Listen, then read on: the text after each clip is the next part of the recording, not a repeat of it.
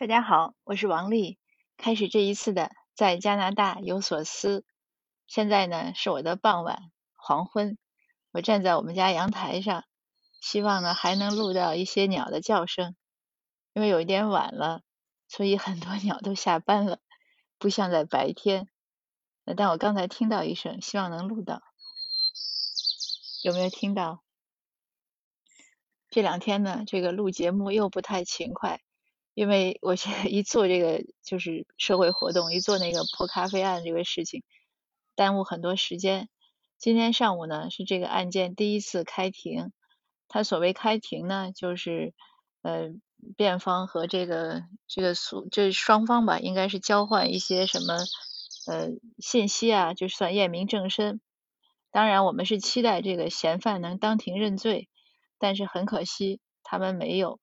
呃，他们每两个夫妻俩都请了律师，所以下一次呢，要是一个月以后，七月二十八号，我咨询了法律工作者，他们说下一次呢，如果这个嫌犯还不认罪，那就要确定正式审讯的日期，那开始审讯可能还有几次，所以真是一个比较漫长的过程。那我今天想分享的话题呢，呃，和这件事情有关，也没有太大关系。呃，是这样的，今天呢，我们这个工作中呢，出了一些纰漏，呃，有有一些呃志愿者呢，因为一些疏忽吧，就是做错一点事情，那团队中呢，就有人就嗯比较生气，就和我抱怨。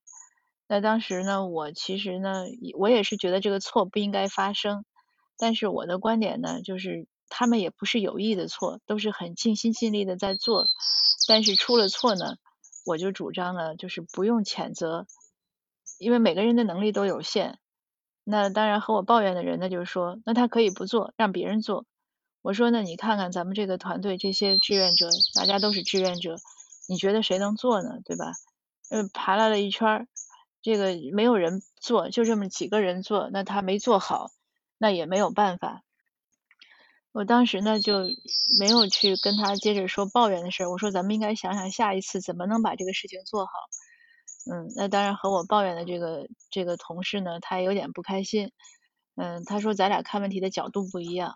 我说对，我说我是承认这个事情没做好是错，但是我只是不想纠缠在这个事情上，因为都是无心之错，而且谁都有错，而而且呢工作中很难有完美。就而就还有就是说，我们确实能力有限，因为没有没有那么多钱去请人去请专业的人士做，那大家做呢，可不就是尽力而为？当然话说回来，也可以说我就要专专业的人士，但是但是没有钱去请，你怎么办？那除非就不做，所以就变成一个死循环。那我的观点呢，就是跳过这个这个死结，我们尽量把这个事情做好。那当然，后来我这个同事呢，也也也接纳我的看法，这个事情呢，就是就这样了。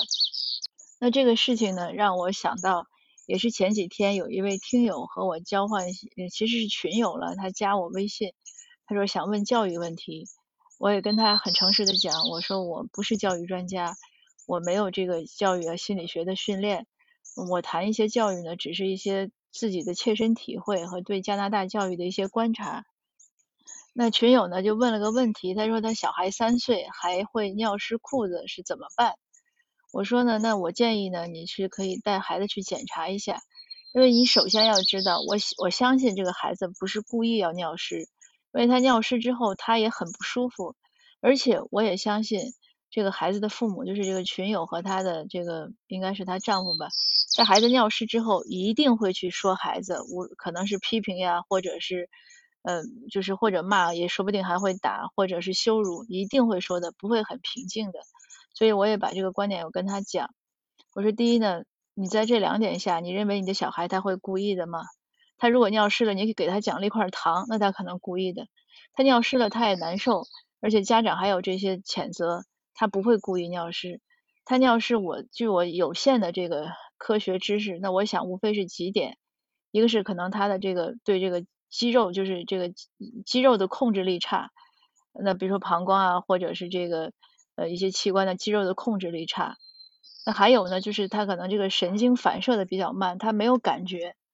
那还有呢，有可能就是小孩嘛，他玩的高兴了，他就忘了，因为还是这个大脑发育不全。三岁的孩子，这个每个人的发育呢，早晚是不一样的。我以前看过一个纪实的一个电影吧，应该是美国的，叫《孤独的长跑者》。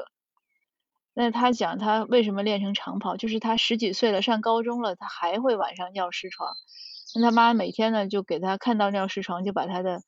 呃，那个床单就晒在外面，因为一个学一个街区的孩子都在一个学校上学，他就不想让同学看到，所以他一放学呢，他就开始拼命的往家跑，这样呢，他回到家，他先把这床单收了，同学们再回来就看不到，就这样呢，他就把他的长跑练出来了。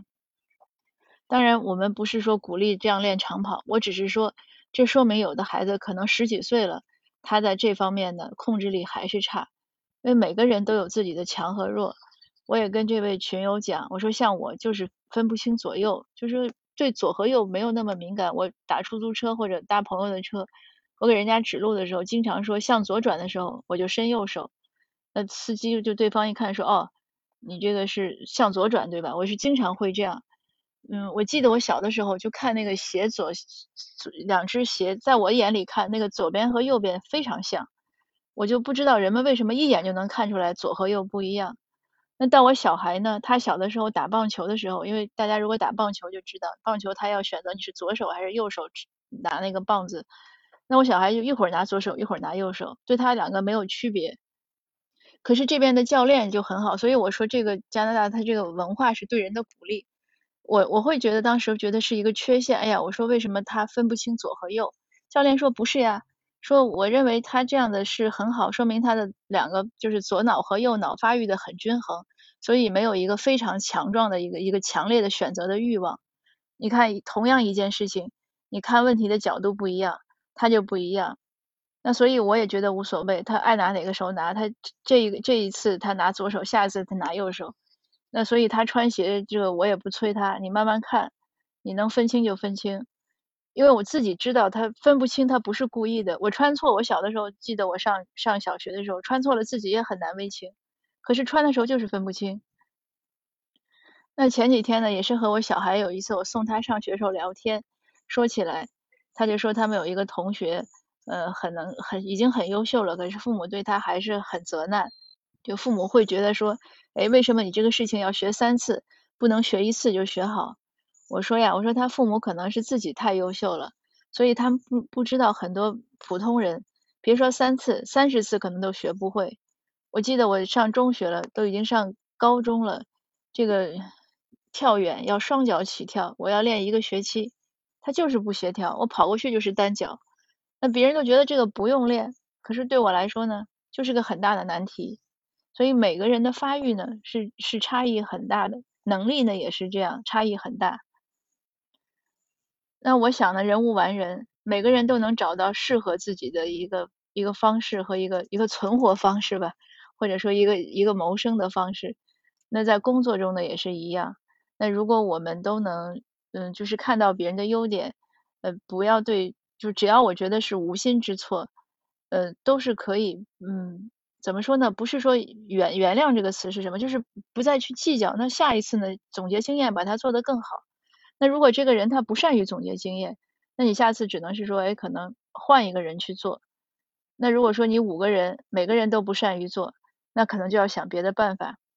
总之呢，我是希望，呃，无论我们对小孩的成长，还是对自己，还是对其他人，嗯，有些地方呢是要严格，但是有些地方呢，还是要给一个空间给他们。就包括对我们自己也是这样。有些事情呢，可能确实是需要时间来来，呃，就是 take time 吧，需要时间去发展它。那我也希望我们尤其家长对孩子呢，嗯，不要那么苛责。嗯，对自己当然是可以严格要求，对其他人、对孩子呀、对同事啊怎么样？嗯，有些要求呢，还是可以稍微的 放松一些。那说回到我们今天的破咖啡案吧，顺便也和大家呃 update 一下，更新一下。今天呢就就是这样了，我们做完了活动，呃，媒体呢都有很多报道，呃，可是呢我们还要等到下一次七月二十八号下午看看他们在这之前会不会当庭认，就是会不会认罪。如果不会呢，那就下一次继续进行，也许还会再有下一次，就是慢慢来吧。但不管怎么说呢，我觉得华人社区这一次，呃，能团结在一起，能坚持做两个月或者做得更久呢，确实是一个很令人高兴的事情。啊，我们后院的那只小鸟好像飞走了，那我的分享呢也就到这儿。